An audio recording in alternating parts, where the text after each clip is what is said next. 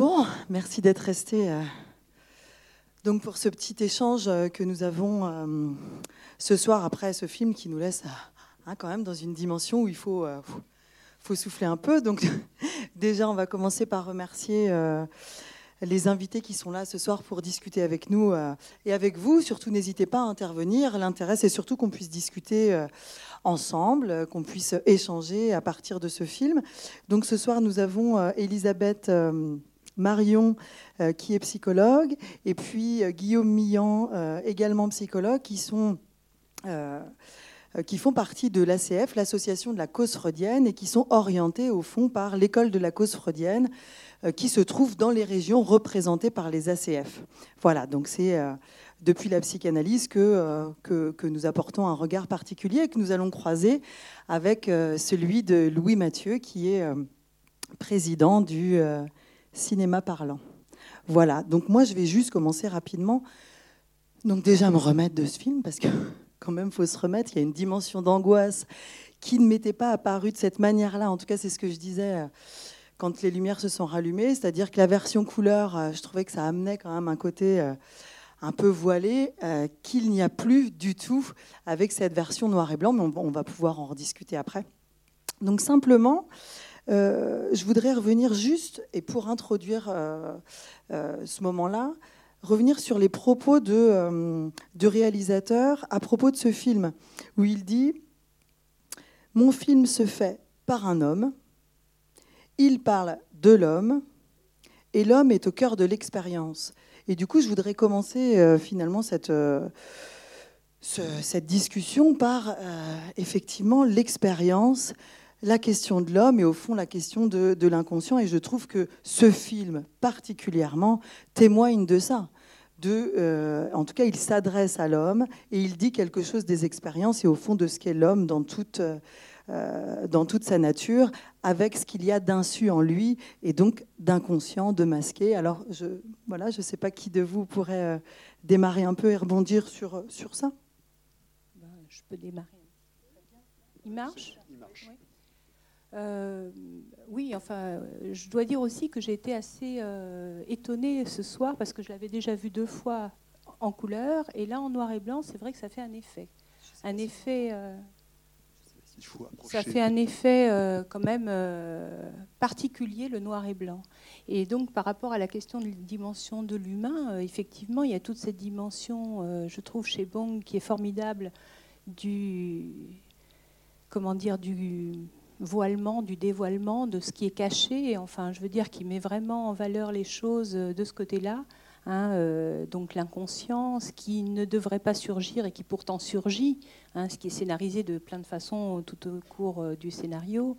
Il y a cet aspect-là, et puis il y a l'aspect de ce qu'on appelle avec la psychanalyse le par-l'être, l'être qui parle, et qui est donc animé à la fois par effectivement la parole, et aussi par sa jouissance, par ce qu'il ressent, par ce qu'il éprouve. Et dans le film, on voit bien ça aussi, comment ça se passe du côté de la question des modes de jouissance. hein. comment au début, finalement, euh, cette famille euh, voilà, de Kitaek, euh, avec ses enfants, sa femme, sont finalement au rebut, en quelque sorte, de la société. Et puis, petit à petit, bon, ils vont essayer de s'identifier à un mode de jouissance qui n'est pas le leur, qui est celui de la famille Park. Et, euh, et juste voilà, ça les conséquences. Elisabeth, de préciser que la jouissance dont on parle finalement en psychanalyse, c'est pas du tout euh, une jouissance sexualisée, c'est plutôt ce qui se joue malgré nous et que euh, on a du mal à pouvoir venir. C'est vraiment euh, Oui, la jouissance, c'est pas la réjouissance. C'est effectivement ce qui s'éprouve, ce qui s'éprouve. Voilà, ce qui s'éprouve et la manière dont on peut le vivre. Enfin, euh, ce qui quelquefois peut pas se dire aussi. Ça va au-delà de ce qui peut se dire. Et qui va euh, au-delà du. Oui, et puis bon, enfin moi ce que j'avais envie de dire sur ce film, ce qui nous avait avec Guillaume vraiment donné envie d'écrire un petit article, euh, enfin on a essayé, euh, c'est que je trouve que, enfin ça fait écho aussi à ce que vous disiez tout à l'heure en fait de cette dimension sociale que vous avez mis beaucoup en valeur dans l'énumération des films en fait, hein, euh, la question du malaise social qui est vraiment au centre des préoccupations de Bong, mais pas seulement. Enfin moi j'ai vraiment trouvé que dans ces films antérieurs que j'ai vus je crois que je les ai tous vus finalement, et celui-ci, on voit bien comment, au fond, il noue la question de l'intime et du politique au travers finalement de cette question de l'exclusion. Hein, voilà. On voit bien avec cette famille-là euh, de, de, Kitaek comment ils sont exclus finalement du lien social euh, en marge. Bong, dans une interview, dit qu'il aime, mettre ça en jeu quand les gens sont abandonnés dans le désert, c'est lui qui le dit, et qu'ils doivent à partir de là trouver les moyens de se débrouiller comment ils peuvent faire pour se débrouiller. Et moi, je trouve que vraiment, enfin, juste pour finir cette petite chose-là, euh, vraiment, c'est très, très finement inscrit dans ces scénarios et dans la manière dont il les réalise, que d'aller de, ce, de cet intime, de ce qui se passe au niveau intime, jusqu'à cette dimension politique et retour. Et ce que je trouvais vraiment très très important à dire ce soir, euh, vraiment je me disais, il ne faut pas que j'oublie de dire ça, en revoyant le film là tout à l'heure, vraiment ça m'occupait vraiment la pensée, c'est qu'en en fait, ce qu'il a de formidable bon, c'est qu'il déplie les conséquences. Il y a beaucoup de films, je trouve, qui s'arrêtent à il se passe quelque chose et hop, bon, après on ne sait pas ce qui se passe. Lui, il déplie les conséquences jusqu'au bout. Hein, c'est-à-dire qu'il se passe beaucoup de choses, effectivement, dans ce scénario, mais finalement jusqu'au bout des conséquences. Et il n'a pas peur, au fond, d'aller, euh, d'y aller, quoi, d'y aller, du côté du passage à l'acte, euh, etc. Normalement, il marche, mais il faut approcher la D'accord. Euh, oui, moi, ce qui me venait, c'était par rapport à la, citation, c'était. J'ai oublié le, le premier. Décalcomanie. Ah non, oui, ça c'était le, ça c'était le, premier, titre, qui avait été choisi. Euh, là, c'est le, sous-titre, le nouveau sous euh, Personne n'est tout blanc, voilà. Et euh, je trouvais que c'était vraiment, enfin, vraiment, vraiment, quand tous les personnages finalement quelque part sont, sont concernés par la jouissance. Et voilà ça. Ouais. C'est les zones d'ombre dont vous parliez tout à l'heure. Justement, vous allez peut-être nous en reparler maintenant. Alors, effectivement, quand même, parler un petit peu de cette transformation que permet le, noir et blanc. Euh, c'est vrai qu'il dit aussi euh, quelque part que euh, avec le noir et blanc, la tragédie prend le dessus. Je pense qu'on peut être que d'accord avec ça. Hein. Prend le dessus sur la comédie, parce qu'il y a des moments de comédie, presque de comédie italienne. Hein. bon, quand il y a les scènes où, par exemple, ils sont cachés, lui, le, fils, donc Kim, est caché sous le lit et que le chien le remarque, et que la fille est sur le lit. et euh, voilà, bon, on sent bien que là, on frôle la comédie italienne. Mais ce qui domine, euh, c'est quand même le tragique, et c'est euh, le tragique avec des visages qui deviennent effrayants parce que par exemple le visage euh, du fantôme, je vais l'appeler comme ça, euh, qui est euh, en partie maculé de sang, prend une drôle d'allure. Hein. Dans la version couleur, on voit bien que c'est du sang. là, c'est un peu plus difficile, on ne sait pas vraiment. Les cadres, voilà. Ça semble un masque, voilà, tout à fait. Les cadrages qui sont plus cruels quelquefois pour les personnages. Hein. Et euh, donc, euh, euh dit que c'est comme un bain révélateur du film, quoi, comme s'il était passé dans un nouveau bain. Hein. Et puis, ce que je veux dire, c'est effectivement votre première question sur l'homme. Euh, eh bien, dans ce film, c'est comme un grand corps malade. Hein. un grand corps malade à tous les étages à l'étage du dessus, bien sûr, parce qu'il y a ces figures, là, de riches, figures de la névrose. Hein. bon, vous pourrez peut-être mieux définir comme moi la névrose, mais figure de la névrose, figure des phobies, figure aussi de l'envahissement, d'obsessions, de clichés. Euh, par exemple, la question des États-Unis alors qui est central hein, pour la Corée du Sud, puisque effectivement c'est l'allié privilégié qui garantit l'équilibre euh, bon, par rapport à la Corée du Nord. Mais euh, c'est euh, l'Amérique, c'est le mot de passe d'ailleurs. la famille, donc Kim a bien compris que c'était le mot de passe pour faire embaucher tout le monde. Hein, de dire qu'on était passé par l'Illinois, ça y est, allez, c'est automatique, hein, ça marche. Par l'Amérique, l'Amérique.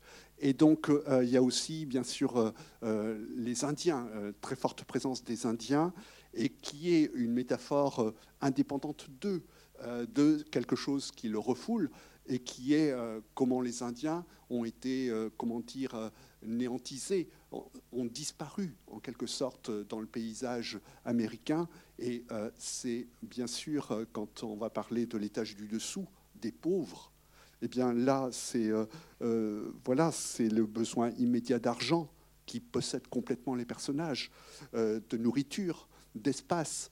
Et c'est aussi la fatalité de leurs conditions. C'est-à-dire qu'ils sont en échec, les quatre, pour des raisons différentes, ils sont en échec et ils n'ont pas les moyens de sortir de leurs conditions, si ce n'est par une arnaque, par cette opération d'infiltration qui est montée, qui se monte petit à petit et que nous voyons dans la première partie du film. Parce que alors le film est composé admirablement. Enfin, je ne sais pas vous vos émotions, mais moi je trouve que suit ces personnages dans la première moitié du film, accompagnés par moments par des ralentis. Je pense que vous avez vu ça accompagné par, à certains moments par des moments de musique classique, euh, comme euh, une allégresse, hein, comme une jubilation de l'ascension sociale qui se fait par cette infiltration, par cette arnaque. Et euh, tout ça, c'est extrêmement fort. Et on sait que c'est effectivement ce besoin d'exister qui commande les personnages. Et en sachant une chose aussi qui me paraît très importante, euh, bon, et c'est en le revoyant là que j'ai pris conscience de ça, c'est que, euh, en fait, celui qui est l'artisan de euh, cette réussite, bien sûr périlleuse, momentanée, et qui se termine dans la tragédie, mais c'est le fils. C'est le fils qui, a le, les plans, alors qu'il les demande à son père, mais c'est lui qui a les ressources imaginaires qui lui permet d'échafauder, qui lui permettent d'échafauder ce plan.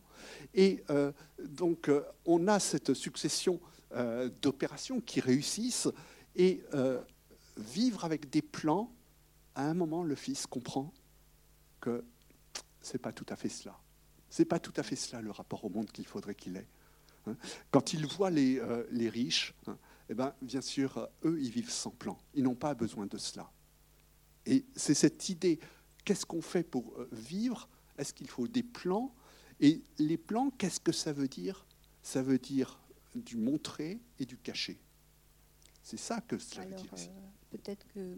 Enfin, J'avais de reprendre à partir du mot décalcomanie que vous avez dit tout à l'heure, qui était effectivement le titre auquel euh, Bong avait pensé initialement. Et je trouve que c'est très important parce qu'effectivement, là, nous, on a vu le film avec le titre provocateur Parasite, hein, qui euh, indique quelque chose de l'objet déchet auquel sont finalement ramenées les personnes euh, de la famille de Kitaek notamment, et puis la famille aussi de l'ancienne gouvernante.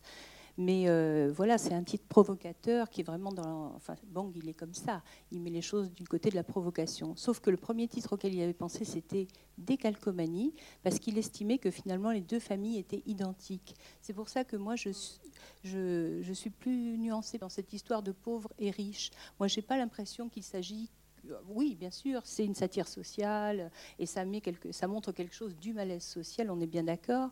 Mais sauf que, enfin, il y a autre chose qui se joue euh, de l'ordre justement de la subjectivité. Les ressources subjectives des personnages sont vraiment mises à mes yeux, enfin, euh, en avant par rapport à la question euh, du malaise social. Et quand vous parliez de la première scène, là donc que j'ai revue ce soir avec vous, moi je trouve que ce qui est formidable, c'est que dans cette première scène, il y a, pour ainsi dire un fil qu'on retrouve dans tout le reste. C'est-à-dire qu'est-ce qui se passe dans les premières scènes? En fait, les enfants et une connexion. Et effectivement, le père, donc sa femme, le, le réveille d'un coup de pied, donc il dort, hein, il dort. Elle le réveille d'un coup de pied, donc effectivement, le père qui va c'est pas lui qui va prendre les rênes, hein, c'est pas lui qui a un plan. Et ce sont les deux enfants, donc euh, Kiwoo et sa sœur, qui finalement se mettent à chercher le réseau Wi-Fi pour se connecter à l'autre. Et ça, c'est tout le truc du film, je trouve. Il s'agit de trouver moyen de se connecter à l'autre, parce qu'ils sont exclus du champ social, exclus de l'autre, et il faut qu'ils trouvent à se connecter. Et comment? En piratant en piratant. Hein, C'est-à-dire que c'est une connexion euh, euh, parasite. En fait. Alors, loin de moi l'idée de vouloir simplifier, effectivement. C'était par rapport à pauvres et riches. Moi, je trouvais qu'il y avait quelque chose. Euh, enfin, moi, je ne l'ai pas lu comme ça. Hmm. En fait, je n'ai pas eu cette lecture. rajouter par rapport, parce que ça, ça, rejoint ce que vous dites tous les deux par rapport à la question du plan et donc du pauvre et riche, et ce que tu amènes à l'instant. C'est-à-dire que dans une interview, Bong dit que il passait, quand il est c'est ça qui lui a donné envie de faire des films, c'est qu'il passait son temps, quand il était petit, à imiter les autres. et imiter les autres, pas n'importe quels autres, pas les stars, pas imiter les autres, c'était les gens de son entourage. Et du coup, quand tu parles d'être connecté sur l'autre et au fond de ce qui se passe, c'est pour faire le lien avec euh, les plans que vous amenez, je trouvais que c'était plutôt cette notion-là, c'est-à-dire que ce qu'il amène, c'est qu'est-ce, qu'est-ce qui fait qu'il y a plan ou pas plan, qu'est-ce qui produit, c'est qu'au départ, ça passe essentiellement, il me semble, par l'imitation, c'est-à-dire se brancher sur l'autre, et ça n'est qu'à cette condition-là qu'il y a quelque chose qui peut venir de soi, et au fond, euh, chez le fils, amener euh, autre chose, mais qui reste quand même assez proche de l'imitation. vous avez, enfin, moi je, souscris tout à fait, c'est que le fils qui a un plan, et euh, je l'ai remarqué aujourd'hui, dès les premières scènes, il le dit au fond, quel plan? Comment on va faire? Quel plan? Et puis effectivement, du côté du père, il n'y a pas de réponse. Enfin, à un moment donné, la scène où il dit nos plans, euh, avec euh, comme ça en se cachant les yeux, elle est, elle est formidable. Hein, et bon, voilà.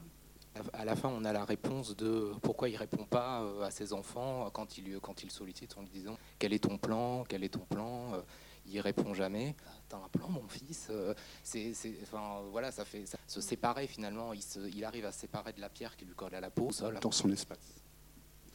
Alors effectivement, euh, je voulais euh, corriger l'impression que j'avais pu donner. Il n'y a pas du tout de manichéisme hein, euh, dans ce film. Et d'ailleurs, il ne le voulait pas. Ce n'est pas une opposition entre gentil et méchant. Et c'est ça aussi la complexité là, qui nous est montrée des personnages. C'est-à-dire qu'on sent bien que chacun a une logique et que cette logique, voilà, c'est avec une chose quand même, c'est la relation entre les deux groupes donc on va dire entre les parcs et les Kim. Alors déjà, c'est des noms extrêmement répandus en Corée, hein. c'est-à-dire que euh, c'est vraiment pas du tout singulier, mais quand même ils n'ont pas été choisis par hasard. Park, c'était le nom du dictateur hein, des années 80, euh, et euh, Kim, c'est bien sûr bah, le nom du dictateur de Corée du Nord, mais ça a été le nom aussi de certains présidents de, Corée du Sud. Park, c'est le nom du père dans Host. Voilà. De la famille pauvre dans Host, qui est en fait euh, voilà, dans une situation aussi mm. extrême et qui doit rechercher, euh, sauver, là il s'agit de sauver l'enfant, dans ce film-ci c'est sauver, s'appelle Park. Mm. Et dans le tout premier film, Memory of Murder, le père aussi s'appelle Park. Euh, et dans The Host, il est donc Kim est joué par le père dans de The Host. Oui, voilà. C'est le film de monstre. Oui. Et euh, le nom Park aussi, c'est un nom qui passe euh, plutôt bien en anglais aussi. son prénom, en tout cas, pour que euh, ça puisse mieux passer à l'international, comme on dit dans les entreprises. Et alors qu'il est très investi par la famille Park, il faut que la, fille réussisse absolument pour pouvoir prétendre à rentrer dans, une, dans une grande université. Même par rapport à ce que dit son ami au début, il y a un rapport qui est beaucoup plus ironique à cette langue-là, où alors, ce qui est intéressant, c'est aussi la relation entre les deux familles, hein, parce que, et c'est là où on arrive à une dimension, je dirais, de, parabole, parce que c'est bien sûr l'histoire de ces deux familles, mais ce singulier renvoie à un pluriel en fait. Hein, euh, Et euh, il y a euh, là une relation qui est elle aussi complexe, parce qu'il y a une relation bien sûr de domination. donc le monsieur donc Park demande à M. Kim de bien regarder la route à un moment. Euh, voilà, euh, il dit à plusieurs reprises que ce qu'il aime, c'est euh, des gens qui ne franchissent pas la ligne, même s'ils sont pas loin de le faire, mais qui ne franchissent pas la ligne. C'est donc cette relation de pouvoir qui s'exerce sur la famille Kim, mais c'est aussi, je dirais, une relation qui consiste dans un ne pas voir, dans un refoulement. Hein. C'est-à-dire que euh, euh, le parc est limité par un rideau d'arbres qui euh, limite la vue, alors que vous avez vu. Le parc est limité par. c'est bien dit. C'est bien dit. Bah oui, voilà. Et eux, ils se limitent aussi à ne voir que ce qu'ils veulent voir et ce qu'ils peuvent voir, je dirais, parce que c'est aussi le pouvoir voir dont il est question. Hein.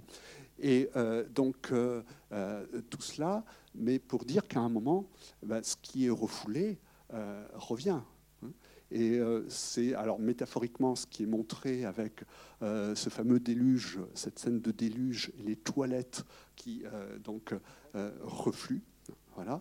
Euh, bon, et euh, ce moment-là de, retour du refoulé, ça revient, mais à plein de moments. C'est bien sûr le personnage qui est enfermé dans la cave hein, et qui manifeste d'une façon ou d'une autre son existence à plusieurs reprises. Enfin, je ne vais pas rappeler les éléments du film. Et puis aussi ben, cette pauvreté de la famille donc Kim qui euh, les, euh, les, conduit à ce comportement euh, d'infiltration. Hein, et effectivement reposant beaucoup sur l'imitation, comme vous l'avez dit. C'est-à-dire qu'ils savent comment faire pour donner le change. C'est ça qui est important. L'épisode de la Mercedes, par exemple. Hein. Et, là, il y a toute une stratégie qui est à la fois, je dirais, assumée et pas complètement. Quoi. C'est ça qui la complexité. Excusez-moi, du coup, ce que vous êtes en train de dire, ça m'évoque vraiment parce que vous disiez qu'il y a la question de la répétition dans ce film. Il y a tout un tas de choses qui ressurgissent, qui reviennent. Alors effectivement, plus on avance dans le film, plus quelque chose en cascade comme ça se répète et vient révéler au fond quelque chose d'une vérité insu ou en tout cas qui ne veut pas se savoir. Et au fond, ça vient dire aussi ce qu'est en psychanalyse le symptôme. Le symptôme, c'est ça, c'est toujours ce qui vient poser problème, qui se répète et qui en permanence revient comme un problème. Et au fond, il y a quelque chose, je trouve, dans la, trame du film qui vient amener que euh, ce symptôme revient toujours, c'est-à-dire que tout le monde revient toujours à la même place et il y a toujours ce, euh, reflux qui, euh, qui, inonde les uns et les autres et et qui arrive comme une révélation dont personne ne veut. Bah, oui, euh, moi je mettrais ça aussi en lien avec euh, un concept freudien de l'inquiétante étrangeté. C'est-à-dire que pour revenir finalement, enfin je refais une boucle sur l'idée de la décalcomanie, donc ces deux familles que Bon considérait pareilles, euh, des parents, un enfant, des enfants. Et donc, il considérait que c'était la même famille. Et quand Freud parle de l'inquiétante étrangeté, c'est ça. C'est-à-dire que c'est quand le familier tout à coup devient un petit peu étrange. Et c'est ce qui se passe dans cette maison. Hein, cette maison euh, magnifique, euh, voilà, avec ses petits recoins, etc. Et bien tout à coup, les petits recoins deviennent un petit peu des corridors de la mort. Enfin bon, les choses deviennent étranges. Et ça, je trouve que quand même, c'est très, très, très bien. Et avec des situations quand même extrêmes, parce qu'on pourrait rappeler tous les twists qu'il y a dans ce film, et c'est ce qui fait la qualité du film, parce que je pense que tout le monde a été quand même étonné, surpris. Euh, bon, euh, d'ailleurs, euh, le personnage de la cave le dit. Vous devez être étonné. bon, et puis, et c'est vrai qu'on est emporté par ces surprises successives. Et ce sont des situations extrêmes qui entraînent parfois l'obligation de, à l'acte. C'est exactement la phrase de Bong. Hein. Il aimait les, les, personnes abandonnées dans le désert, dans des situations extrêmes qui les poussent à l'acte. Ça, c'est très important. Mais je pense qu'avant de parler plutôt de l'acte, en fait, j'avais envie qu'on parle un petit peu de la question de l'odeur, hein, dont on a beaucoup. N'hésitez pas. Le... Voilà, peut-être oui, mais c'est le moment aussi. On continue de discuter, mais euh, l'important, c'est que vous puissiez aussi euh, interagir avec nous, notamment par rapport à cette question que tu soulèves de l'odeur. Oui, parce que je trouve que quand même c'est très fort et très provocateur de la part de Bong de mettre en jeu cette question de l'odeur, qui est en fait comme euh, quelque chose qui serait révélateur finalement de ce qui leur colle à la peau. Euh, à un moment donné, il dit que la pierre lui colle à la peau, mais cette question de l'odeur aussi, hein, c'est quelque chose dont ils ne se rendent pas compte. Ils se rendent pas compte de ça.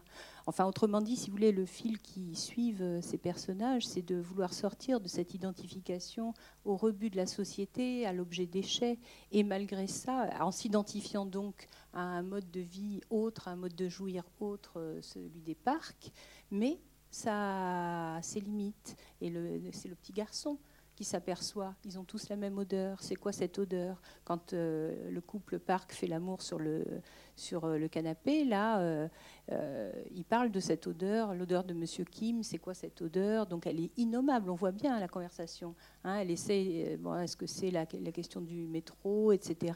Mais on voit bien que finalement il y a quelque chose là d'innommable. Et ce que je trouve très fort moi dans ce film, vraiment qui m'a vraiment beaucoup intéressé, c'est que finalement on peut faire le parallèle avec The parallèle que je fais, mais que Bong a fait aussi. Il a dit qu'en fait, euh, Parasite était la continuité de The Dans The finalement, euh, comme euh, l'expliquait tout à l'heure, vous l'expliquiez tout à l'heure, c'est comment dire la pollution, voilà, faite par les Américains dans le fleuve de Séoul, qui a généré un monstre. Et ce monstre, paf, sort des égouts et, se met à faire un tas de choses. Bon. Donc là, dans The Host, c'est le monstre. Hein, le monstre qui vient euh, comme objet en trop, qui surgit comme objet en trop et qui génère l'angoisse. Là, c'est autre chose. C'est un objet qui ne se filme pas. C'est l'odeur. Et l'odeur, elle est là euh, tout au long du film. En fait, là, moi qui donc l'ai vu pour la troisième fois aujourd'hui, euh, vraiment, elle, est, elle est là dès le début. Et mais comment dire, avec une touche assez subtile.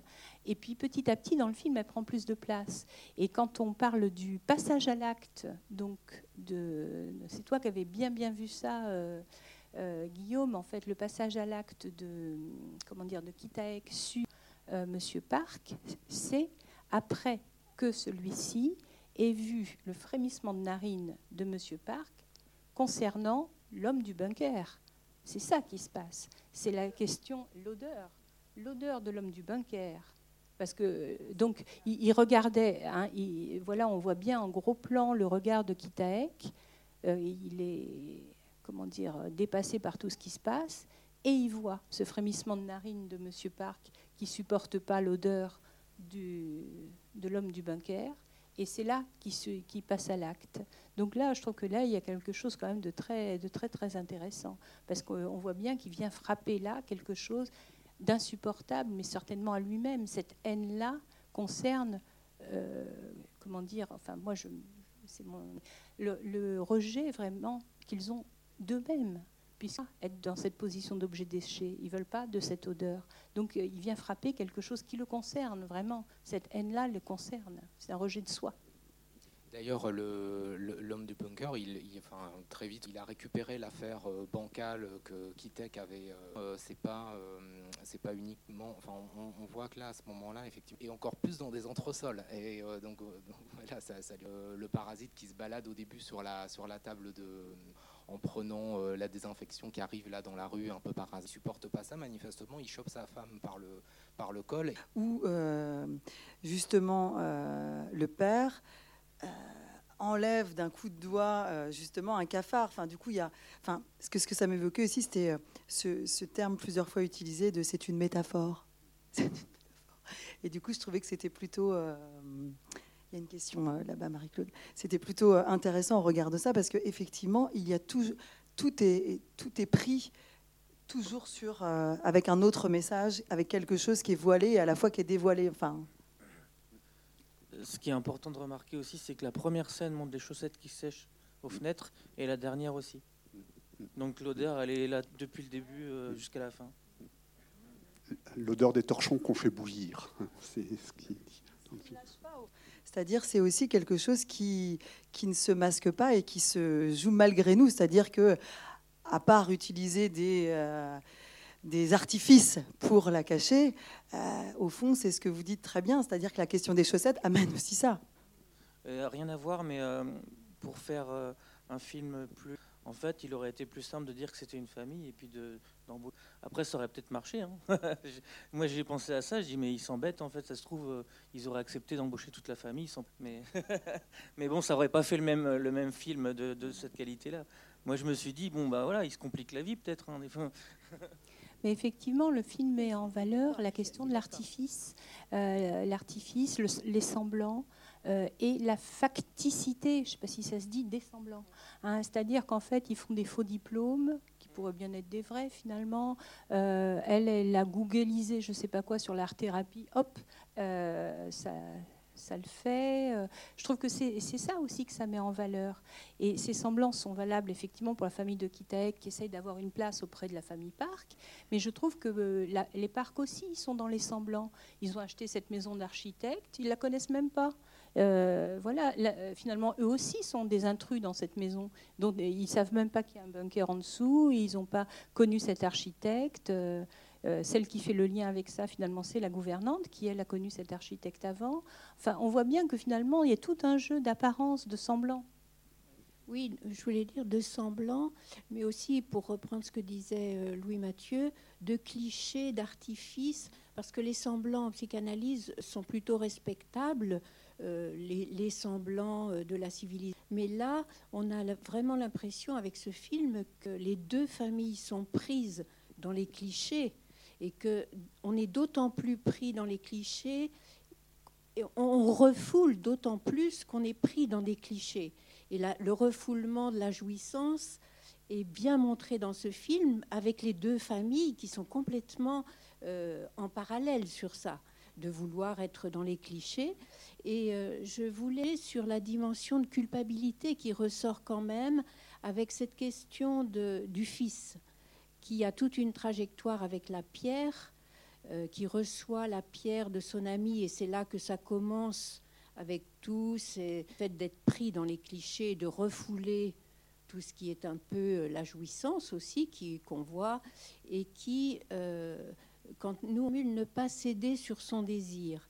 Et on a, l'idée que ce fils cède sur son désir qu'on va retrouver à la fin, et que cette pierre vient dire qu'il se colle à quelque chose qui n'est pas son désir et qu'il va devoir céder à la fin et qu'il va remettre dans le cours, euh, dans le cours de l'eau. Et il y a plusieurs moments comme ça où, les personnages euh, montrent une culpabilité par rapport à, ce fond de leur vie avec tous ces clichés. je trouve que ce soit le père à, quelques moments, euh, surtout le fils à la fin, qui dit, euh, qui reprend euh, sa vie, qui reprend son désir d'études, qui n'est plus. Ce qui m'a, ce qui m'a interpellé dès la première fois que je l'ai vu en couleur, c'est de ne, de ne, pas connaître aussi bien sa maison pour pas savoir qu'il y a un boom ça, c'était le truc qui m'a qui m'a fait dire, ouais, en vrai, ça n'existerait même pas. Mais euh, bon, voilà, c'était tellement aberrant que je me suis dit, bon, le film est génial, hein, il n'y a pas de problème, mais en vrai, ça pourrait pas exister. On connaît toujours la maison par cœur. Et surtout quand il y a un bunker en dessous, on, on, a des plans, on a tout ce qu'il faut. Enfin, voilà. Je voulais juste euh, dire euh, une petite chose par rapport à la dernière intervention, puis il faudra qu'on revienne sur la culpabilité. Mais euh, cette question, effectivement, de ne pas connaître cette maison et en même temps de s'en vanter, hein, de se vanter d'habiter une maison d'architecte, de dire qu'il y a une âme d'artiste dans cette maison.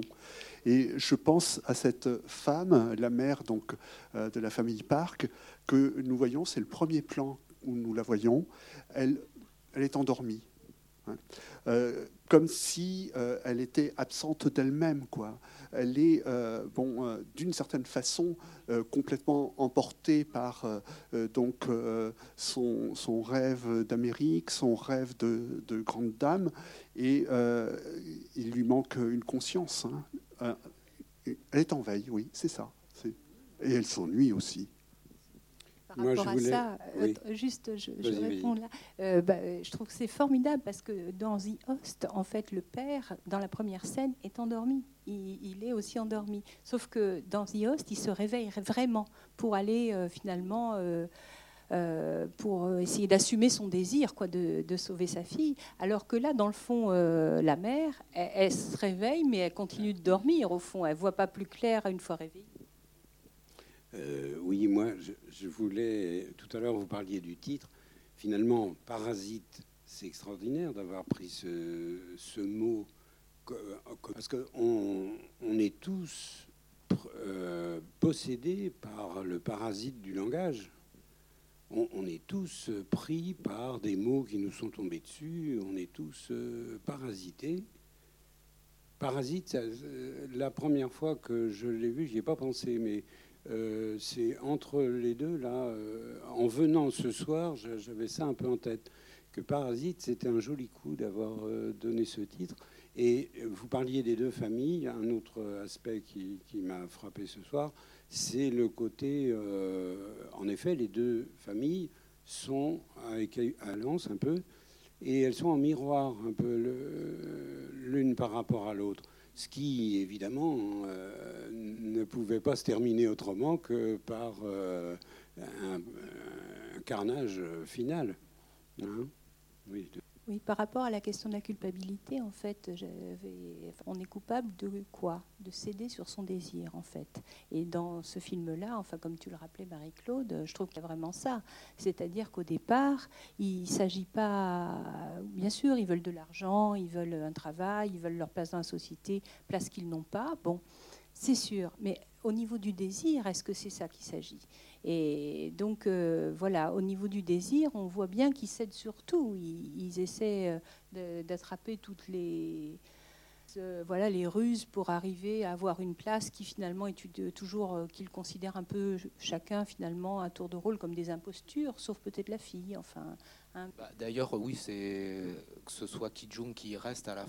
Et je pensais à la place de ce rocher qui est effectivement cette période de la vie euh, du fils hein, euh, Kim, de dire bah, je ne céderai pas sur mes désirs. Là.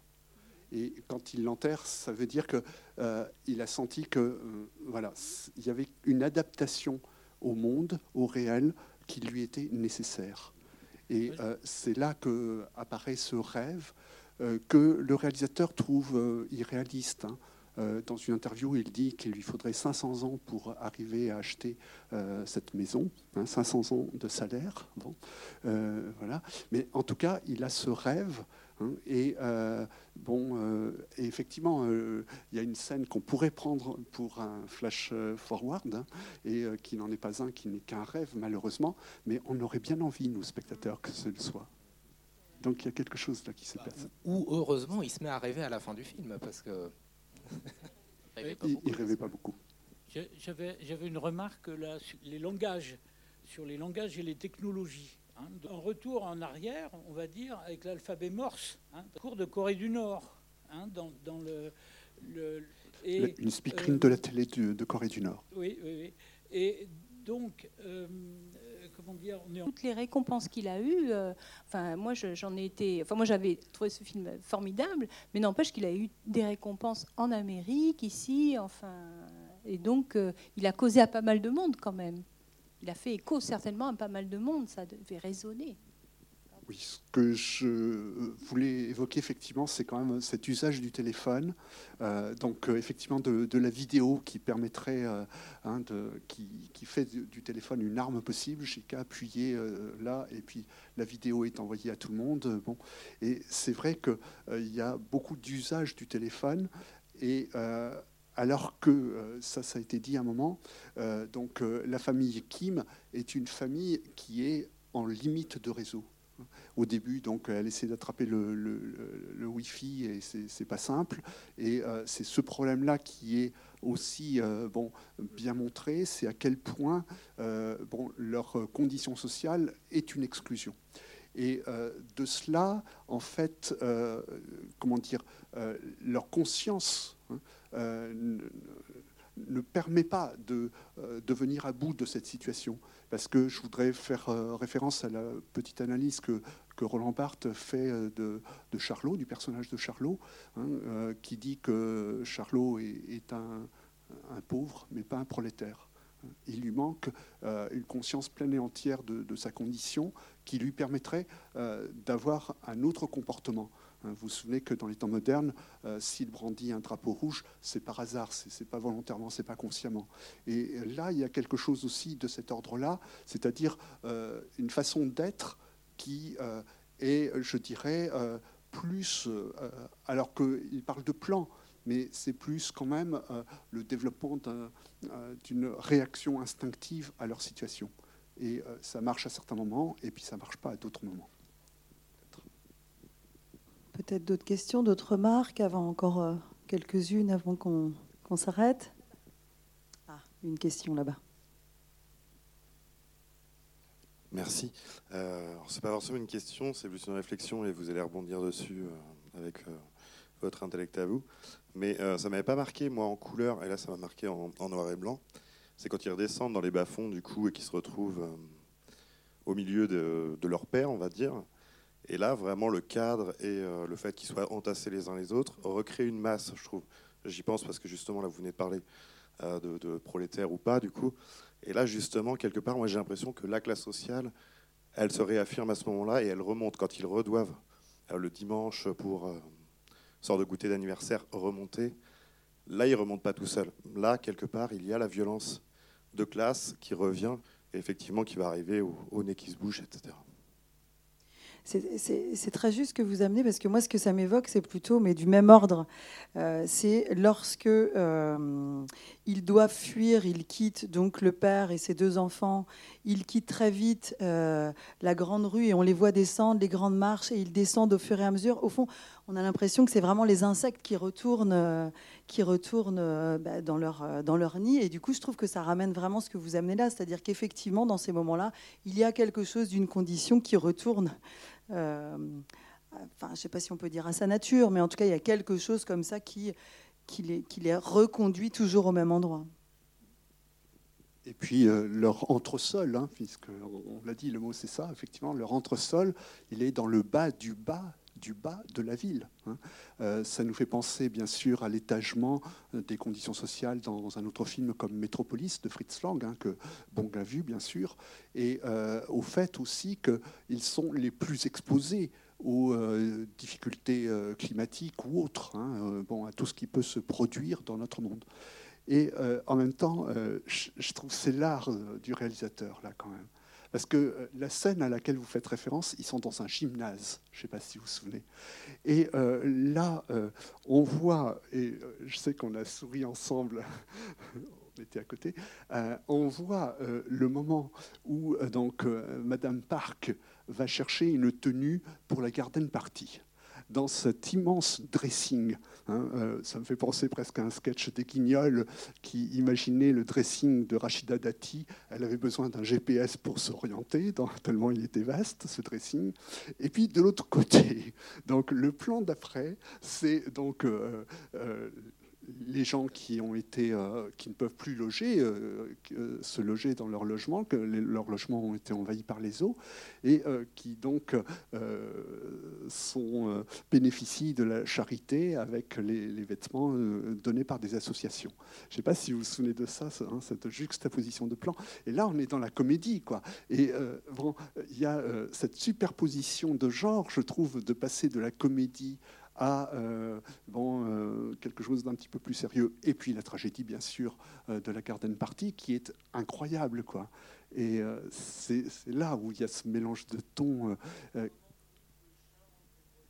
moment comique, c'est magnifique. Ça c'est vraiment voilà, on est presque dans, la Lubitsch Touch, vous savez, euh, c'est-à-dire le petit détail qui est rajouté et qui, euh, qui donne une finesse et une beauté stylistique à une scène. Quoi. Parce que bien sûr, euh, bon, on, a vécu le pire quand même, hein, ces, coups de couteau qui s'enfoncent dans les corps, ces, ces gens en train d'agoniser, enfin bon, c'est quand même quelque chose de très dur. Hein.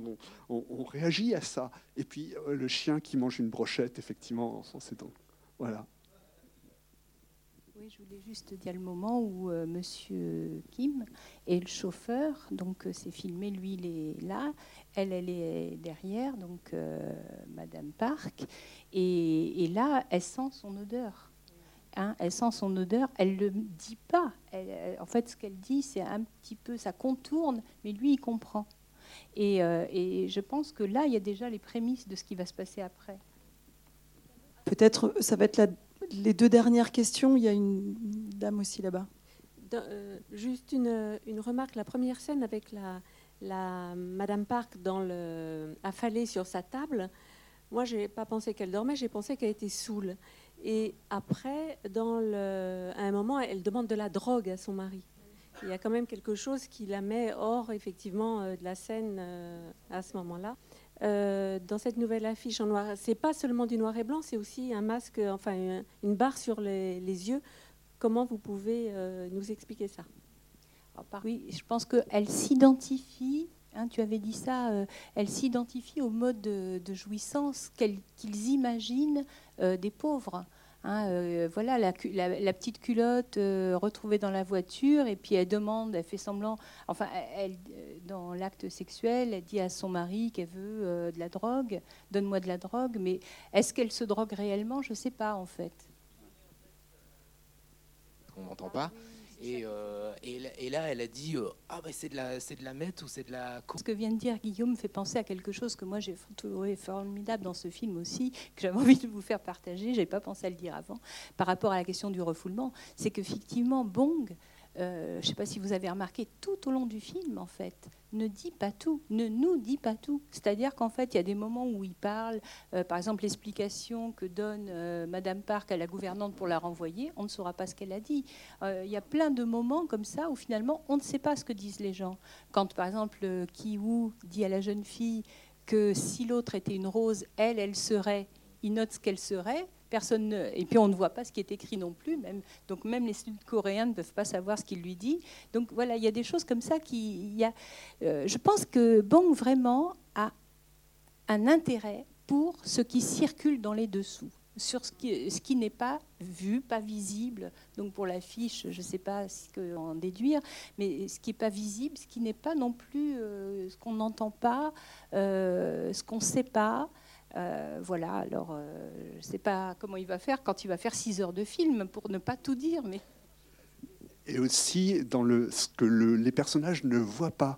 C'est-à-dire que euh, cette maison est agencée de telle façon, hein, c'est fait exprès, que quand il y a un personnage qui est dans la maison, il peut ne pas voir quelqu'un qui descend l'escalier, et l'inverse, quelqu'un qui descend l'escalier ne voit pas. Et ça, c'est le plan large du cinémascope. Hein. Redoublé par le fait que nous, spectateurs, on voit pas tout ou on sait pas tout. je trouve que ça, c'est fort quand même. Il y a tellement de choses à dire sur ce film. Une fille derrière qui attendait depuis un moment. Je voudrais aussi juste demander. J'avoue que je ne peux pas répondre à ça. Euh, si j'ai un souvenir, mais j'aimerais une certitude quand même. Un Clouseau, justement, hein, qui me semble être sorti en couleur. Et puis après, il y a eu parce que tout n'avait pas été tourné en couleur et ça a été en noir et blanc pour une partie. Je voudrais être sûr. Hein. Et en tout cas, cette différence entre la couleur et le noir et blanc, vous savez qu'il y a beaucoup de films qui ont été tournés en noir et blanc, alors que la possibilité de tourner en couleur existait. Hein. Et je pense que vous avez euh, enfin, en mémoire des films comme Ida ou enfin, comme d'autres hein, qu'on pourrait évoquer et qui sont d'une beauté totale en noir et blanc. C'est, voilà. Alors, ce n'est pas vraiment une question, mais plus une réflexion aussi. Vous avez dit donc que le premier titre euh, pensé, c'était Décalcomanie. Mais en fait, je trouve ça plus juste d'avoir mis Parasite, parce que Décalcomanie, il y a l'idée de miroir dans les familles, mais en fait, au moment de la redescente, dans les, comme tu disais, dans, les, dans leur trou à rats et de la remontée, en fait, on se rend compte qu'il n'y a, pas, il y a plus de miroir. Il y a, il y a les, riches, enfin les familles Park, ils font jamais autant d'efforts pour être au niveau de la famille Kim, alors que la famille Kim font énormément d'efforts pour, être au niveau de la famille Park. Euh, où on revoit justement l'idée de euh, la relation sexuelle, où euh, il parle de culottes et de drogue. Ah, c'est un léger petit effort pour être dans le monde des, Kim, alors que tout ce que met en œuvre la famille des Kim pour arriver au parc, c'est hallucinant. Donc il y a quand même une critique énorme. On a beau avoir des familles similaires. Enfin, moi, je trouve qu'on montre quand même du doigt que être pauvre, c'est quand même super difficile. En Corée, bon, moi, j'ai jamais vécu, donc je sais pas. Mais il y a quand même une, une énorme Enfin, il n'y a pas vraiment cette idée de miroir tout le long du film. Alors, je voudrais juste dire, et puis je vous passe la parole après, mais que c'est quelque chose aussi que je voulais placer à un moment, c'est euh, ce que Hegel appelle la dialectique du maître et de l'esclave. Hein. Oui, mais est-ce qu'on ne peut pas dire que la famille Park se donne beaucoup, beaucoup de mal pour être comme une famille anglaise? Alors oui, il y a cela, effectivement. Euh, beaucoup, beaucoup, beaucoup. Tout à Donc il y a la perspective toujours euh, d'une autre famille idéale qui se met en jeu pour eux aussi.